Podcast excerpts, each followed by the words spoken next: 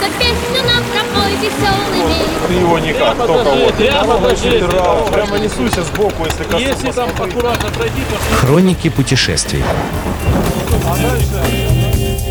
Добрый день всем слушателям Моторадио. В эфире мотопрогулка выходного дня и я, Наталья Луковникова.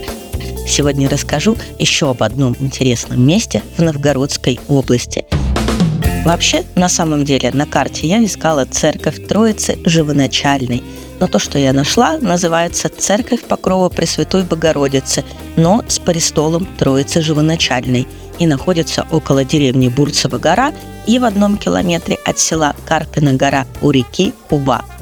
Говорят, что есть упоминание о погосте Покровском на реке Хубце в Песцовой книге об Онежской Петины 1582-83 годов, а Карпина гора как поселение упоминается в старых летописях за 1692 год и может, видимо, считаться прямой и устойчивой наследницей погоста Хубец. Ну и есть еще высказывание, что сами погосты могли возникнуть около 947 года во время похода по реке Мсте княгини Ольги, которая отправилась к Новгороду и установила погосты и дани. И уже при Ольге на погостах могли начать строить и храмы. Например, есть сведения о церкви Троицы Живоначальной на погосте Кубец у Карпиной горы 1810 году.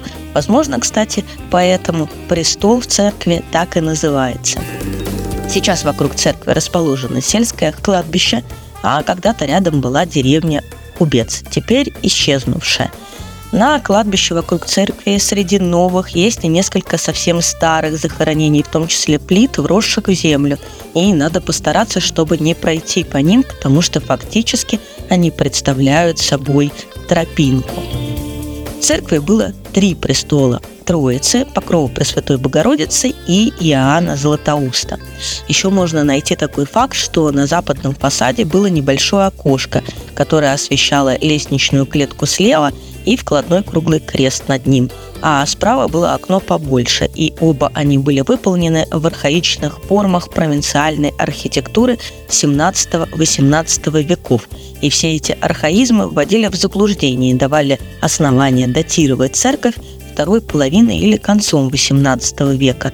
Но по церковным ведомостям за 1844 и 1918 года церковь в Карпиной горе была выстроена в 1810 году тщанием прихожан. Сейчас церковь – это фактически руины, и деревянная лестница на колокольню обрывается наполовине, и центральный купол обрушился внутрь на самом деле совсем небольшого здания.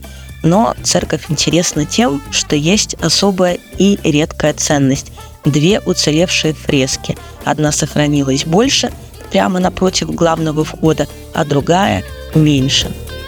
Через речку ведет небольшой деревянный мостик, словно мостик через лету, который отделяет мир живых от мира умирающей церкви кладбища. По мостику, кстати, можно совершенно спокойно переехать, закатиться на горочку и остановиться прямо рядом с церковью. Поэтому советую съездить посмотреть фреску, пока она еще цела, и хорошо провести время в новгородской поездке. На этом все. С вами была я, Наталья Луковникова, и мотопрогулка выходного дня. До новых встреч на Моторадио. В следующий раз будем возвращаться ближе к нашей Ленобласти. Всем пока. Хроники путешествий.